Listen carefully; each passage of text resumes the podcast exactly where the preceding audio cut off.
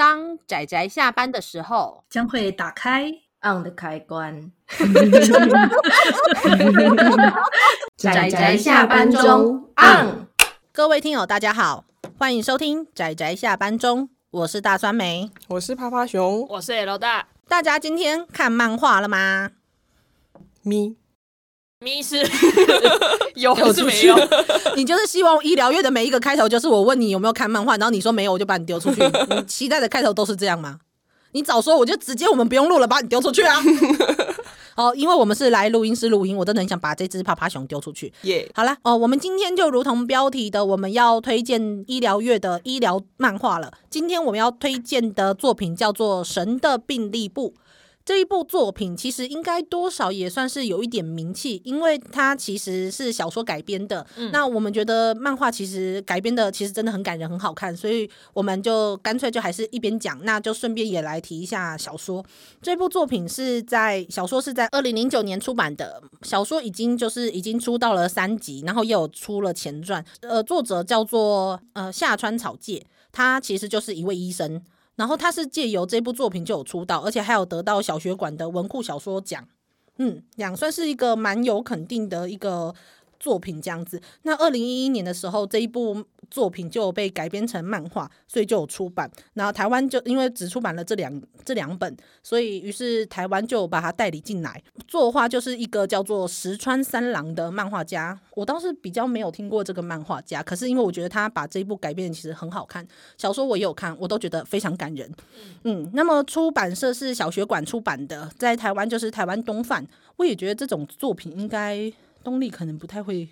为什么每次都表动力？一定要表他吗？没有啦，不小心就 哎、欸、等等，但是我还是要非常肯定东立，他还是出版了非常多我觉得很好看的作品。这一部漫画就只有这样两本，算完结吗？他也没有特别说完结啦，但是就因为都是故事告一个段落，所以我觉得当做完结也无可厚非。在二零一一年跟二零一四年的时候，他都有出改编的电影，所以我想应该多少是有一些人看过这部作品的。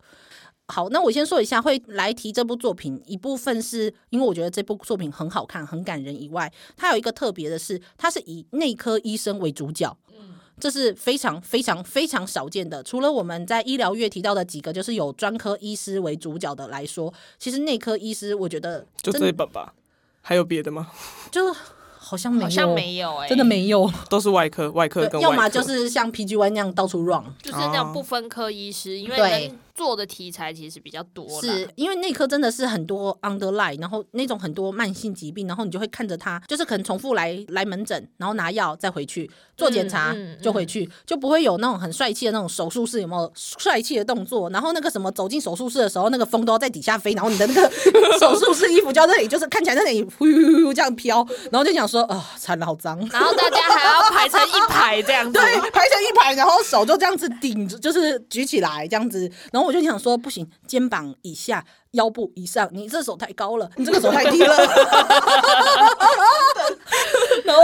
好了，对不起，我不是故意要吐槽，但是我们就说了，我们的医疗院，我们尽量不提外科医师，所以这一部又是一个非常特别以内科医师为主角的作品，然后它很感人。也、然后他没有什么特别的器材，他没有什么特别动手术，他甚至里面几乎都在，要么就开药，要么就是做检查，超级内科，真的就是内科，就是内科。但是我觉得内科最讲的是，就是因为他们没有办法直接去做侵入性的处理，所以他们必须，我觉得，因为他们就会影响到整个人体的全部的运作，所以其实我觉得他内科要念的书是真的很广。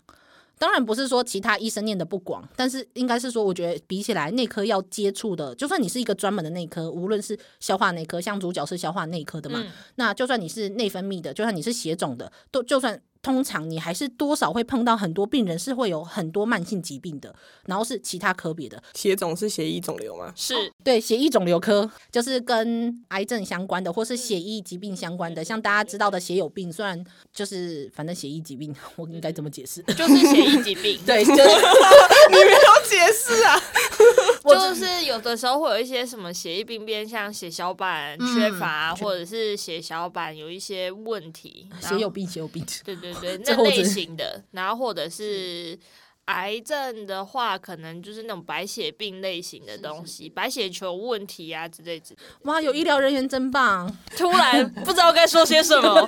好了，那总之内科疾病就是一个虽然没有外科医生看起来那么帅气，可是我觉得是非常非常值得敬佩，而且就是呃要涉猎的呃范围其实蛮广的一种科别，我觉得了，至少我自己感觉是这样。嗯、那么他主呃这部作品它的主角叫做。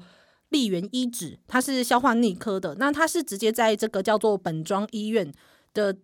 目标是说要成立，也不是成立，就是目标就是要二十四小时全年无休的急诊室，可以收病人的。Okay, 又来了，二十四小时，这不就是台湾吗？哎，对，欸、对啊，这就是台湾呐。台台湾只要有急诊的，基本上就是二十四小时啊。对，我们急诊没有在关门的啦。好了，我是真的觉得很辛苦，因为他里面常常就有提到说，这个主角他常常是白天他要看门诊，然后他是自己消化科，他会觉得比较有自信。可是当他晚上要去值那个急诊班，而且他们几乎没有休息，他有时候两三天就睡在医院，而且他是招财猫，不是？对，他真的很忙啦。大凤梨，他很好笑，他就看到那个护理师就啊，我怎么又跟他排同一个班？对，然后、欸、真的会这样，真的真的有人会这样，真的有人会这样，真的就有人就是特别忘，不知道为什么，然后就要用红笔把它圈起来，或者是有的时候会不写他的名字，对，就。就是、空白吗？就是白板上通常会写说值班医师是谁谁谁，而且哦不写就假装他不在，对，然后就就他，但他但他会来，只是说 就是不写能不能不忘一点，知道吗？你知道之前我有我有我有朋友，他们就是他们是医生，然后他们结婚的时候，他们在那个他们直接在那个婚礼上就是玩那个游戏，几乎整场都医疗人员这样子，结果没想到他们就是玩那个抽签呐，就是游戏啊，然后最后他礼物是什么？凤梨。真是太邪恶了，然后结果刚好来到了一个当天值班的医师身上，恭喜他。然后那个医生还特本来就特别旺，有时候会有一种负负得正的状态。哦哦，我不知道，反正那些东西跟我没有关系，所以我只是想说，哇哦，这个是。这个是这是什么恶趣味啊？真的，好啦，那主要是他在讲说，这个特别在值急诊班的时候特别容易忘的这个消化内科主治医师，他其实在晚上的时候在担任急诊医师的时候，他常常会觉得很无力，因为他们急诊医师就只有一个他这样的医师，再配上一个实习医师，他们就要晚上值就整个地区的那个可能几十个病人的班。然后我就说天呐，好辛苦哦。例如说，他前面就说他可能三四天，就是平均每天睡不到两个小时，因为他好不容易忙完了，然后睡一下下就要起来继续再当门诊的医师，因为他是主治医师，然后要去巡房，对，巡房开会讨论，然后做治疗，做完之后就值班，对，晚上再继续值班，好惨啊！天呐，真的是超级累，所以。就主要是在讲讲这个医生他在这个医院，然后发生他身边发生的很多事情。那他身边有一些，除了是他一个非常善解人意的老婆，还有他的好朋友，嗯、那还有之后也是他来的大学的好好朋友的同学。那还有包括他们家的事情，跟他们自己内科的主主任，就是那个长得一个像长得像狸猫的大狸医师，还有长得像狐狸的老狐医师，医师对，就是他们这几个人在这间医院的一些过往。那我觉得每一个。事件都非常非常非常的感人，两集都个别是刚好一个高潮的一个段落，嗯，就是所以大家分别看，其实我觉得也不从，就是也不会有理解上面的困难，然后再加上虽然它里面其实会讲说它有什么状况，然后会有一些专业术语，但是其实你就算不懂那个专业术语也没有关系，总之他会告诉你说，基本上他现在是面必须，他身为一个内科医师，他要面对什么东西。这样子，所以我觉得真的是非常非常感人，因为尤其像它里面那个大理医师跟老胡医师，他们是三十年来都待在这个医院，因为他们的目标就是说，他要为这个城市建立一个任何人随时都可以来的医院，所以我就哇，就是理想。这其实对医生来说是很大的理想，但也是很大的压力。嗯，没错，体力、身体上面的一些极限那样。对，可是我觉得就是因为这个主角其实有一个蛮特别的，是说他在因为日本的医疗其实有一个蛮潜规则的制度，就是说如果你毕业了之后，基本上你会去你会选择的职业的医院是教学医院，你会去教学医院之后会进入某一个科别，那你就是那个科别出身的，就最后就会成为一个派系。嗯，所以像主角这样，他没有直接去选择去教学医院，直接来这个地区医院，成为了这边的医师的这种状况，其实是非常少见的。嗯，它里面就有提到，但是我觉得虽然他在故事中其实并没有特别提，可是我觉得他会一直愿意在这个地方工作，跟为什么会选择来这个地方，我觉得就是受到了这两个人的这种想对。虽然他在里面就是说，哦，不愧是就是老狐狸的两，就是每天都在高来高去、摸不清摸不清心思的这两个人底下工作。对啊，他在他在介绍那个第一个第一个医生的时候，他就说，就是病人都称呼他为菩萨，因为他的脸真的很。佛很很活佛，嗯，但是在他的眼中可能有点不太一样。没错，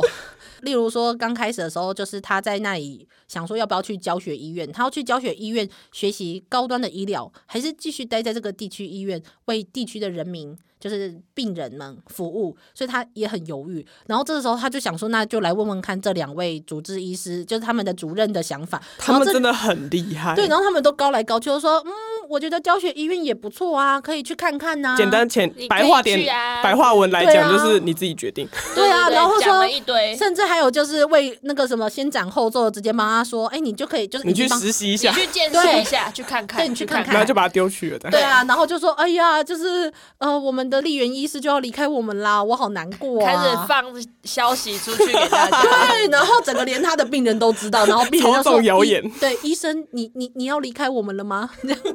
就是大家都很难过这样子。对，嗯、怎么要去大医院的？没错，没错。那总之，这这些故事其实我觉得都非常常见，无论是在日本的医疗环境，还是在台湾的医疗环境。但是这部作品比起一个医疗小说，我觉得它更像是一个心灵成长的部分，就是。他如何以一个内科医师的身份去看待他的病人，看待他身边的同事，还有他的前辈，同时还有看待他身边的，包括他的室友跟他的老婆，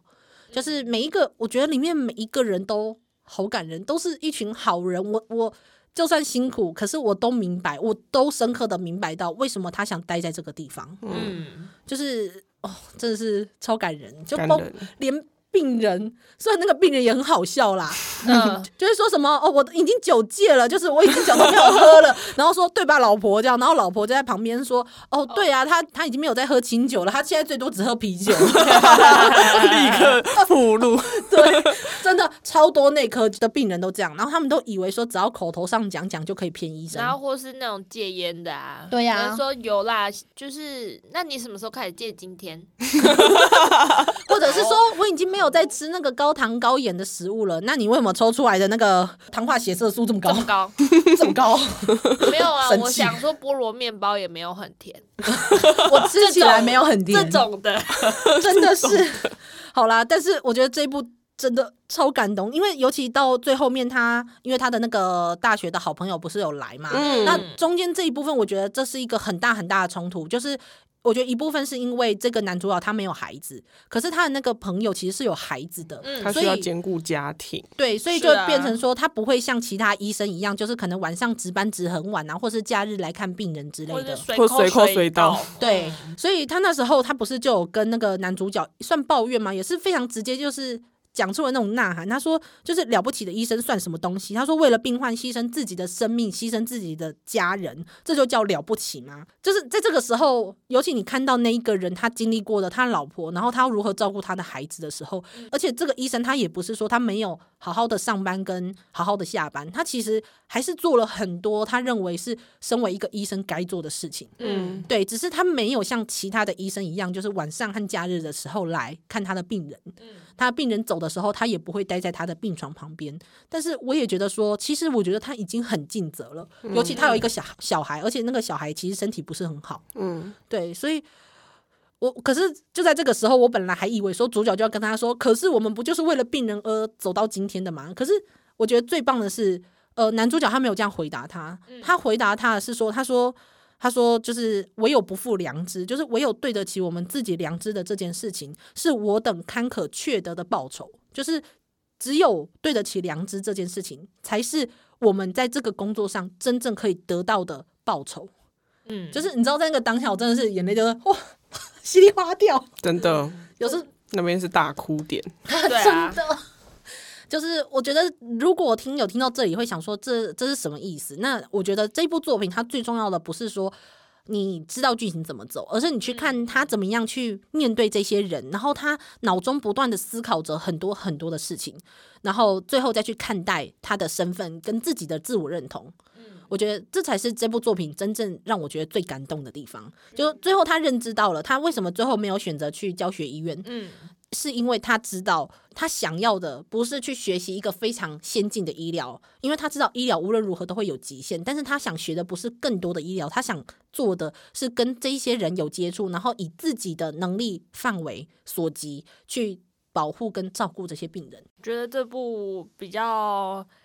就是让会让人觉得很感动，就是每个角色之间他们的关系，其实我觉得刻画的很细致。不不管是说像是。呃，他们里面医生跟病人，嗯，医生跟医生，没错，怎么样的医生才是好医生？像刚刚他提到了他的大学同窗好友，很一开始他可能也是会一直被批评说啊，你下班那么准时走啊，call 你来你又不来，你现在到底是怎么一回事？可是其实后面他们漫画有画到说，其实他有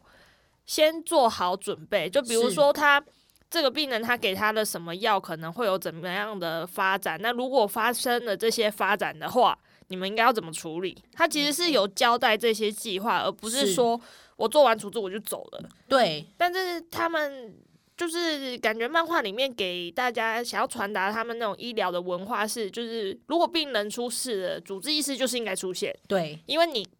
病人看到你，他就会安心，他想说：“哦，我主治医师来了，什么什么的。”但他就觉得说：“我不可能牺牲掉，再牺牲掉我的家人私人时间，我必须要陪我女儿，什么什么的。”对，就是一种很可怕的工作潜规则。对，对，他不会明写，嗯，但是他们会就是有一些耳语这样子，对，环境会给你压力。所以我觉得有点像是说，虽然主角们他们都在这样的环境下。呃，成长或者是一起照顾病人，但是这个时候突然有一个外来的医生来的时候，而且他就是因为不想要再继续在那些教学医院承担那些高压，然后高时就是很长时间的工作，最后才来到地区医院的。嗯嗯，我觉得他这样的选择乍看好像冷血，但其实我觉得没有错，因为尤其太累的生活，其实也是会让医疗品质降低的。是的，是的，对，所以可是最后主角是这样回他的时候，我觉得很感动，因为他其实也没有说你是错的。他只是说，就是对得起良知就好，对，就对得起良知就好。就是你的能力范围在哪里，你知道你已经尽力了，那就够了。那我觉得到最后那个老胡医师他讲的话，他我觉得更感动了。他说，虽然说的确好像那个医生是这个样子的，但是无论第一线的工作压力是多么的沉重，可是我在，你也在，同时还有像近藤医师，就是那个看起来冷血的大学同窗那个医师，他说。就算他扛着自己的负担还有责任，可是他仍然继续当一个医师，在这里不放弃行医的人，其实还是有很多工作可以做的。嗯，嗯，但是他还是决定要待在这个这个地方，然后做着当医生这件事情。他说：“那就没有比这个更激励人心的希望了。”哦，你知道那个当下，哦，真的是第二个哭点。对，你知道那个这一部作品真的是很多人，你知道突然讲出来的话都可以 quote 起来，你知道吗？表框啊，然后发给。各式各样的病人跟各式各样的 你要发给谁啊？民众，就是说你懂吗？这就是医疗人员心中其实很多的期待。但其实就是这整部里面，我其实后来印象最深刻的话，不是这么激人心的东西，是大理医师说，老板跟抗生素就是有必要时候用的时候要用啊，就是要拿出来用啊，对。对，说嗯，怎么好像没有听过有人讲过这句话？然后说，因为这是我刚刚掰的，真的，老板就跟抗生素。他在什么情况下讲这个？哦，就是因为到最后那个他们做了一些事情，对，就是然后会被惩处什么的，然后。然后大理医师就站出来保护他们，保护他底下的，出来救火这样子啊。老板跟抗生素是一样，没错，我非常同意。该用的时候就是要用，但是该停的时候也是要停。没错。好啦，就是呃，除了这一部作品以外，就是他小说里面其实有我真的印象很深刻。他说什么生病真的是世界上最寂寞的事了，因为就算你身边有再多的医疗人员，可是其实是你一个人在这里承受这个病痛的折磨。医疗人员真的有一部分。你真正让这个病人感到感动的，不是说你执行了很多科技的新进的医疗，而是你陪在他身边的这种心意。那当然了，台湾的医疗环境我们办不到，好直接啊！我们对医疗人员有这么多的期待说，说那也只能期待了。好，我们有医疗人员在这里，我们就不好说什么。但是我最崇拜医疗人员了。谢谢你啊，谢谢你，好敷衍啊！好啦，那呃，小说中还有一句一句话，他说：“生命没有无尽的黑夜，也没有下不完的雨。”我觉得这部作他这部作品真的是每一句话真的都很想让人 quote 起来。我就说了，比起医疗，他更像是这个医师，他经历了很多生离死别之后，去描述他对人生的很多体悟，更像是心灵成成长这样的作品。所以我觉得不同的人来看这一部，一定都会有不同的深刻的感触。所以。我觉得非常值得推荐给大家。嗯，小说也很好看，那漫画也很好看，真的推荐都看。这样，然后让你看看说，那日剧想象呃，日剧我没有看过，电影、啊、电影电影，但是我没有看过，大家也应该剧情应该不会差太多，可以看看。好了，我们这一集还真的也不小心讲特别久，因为我们有非常优秀的医疗人员在这里陪我们录节目。好了，那我们就节目到这里告一段落，大家下次再记得收听我们的节目哦，大家拜拜，拜拜，拜拜。啊，上班，上班，我不要工作，下完了，回去，回去工作喽。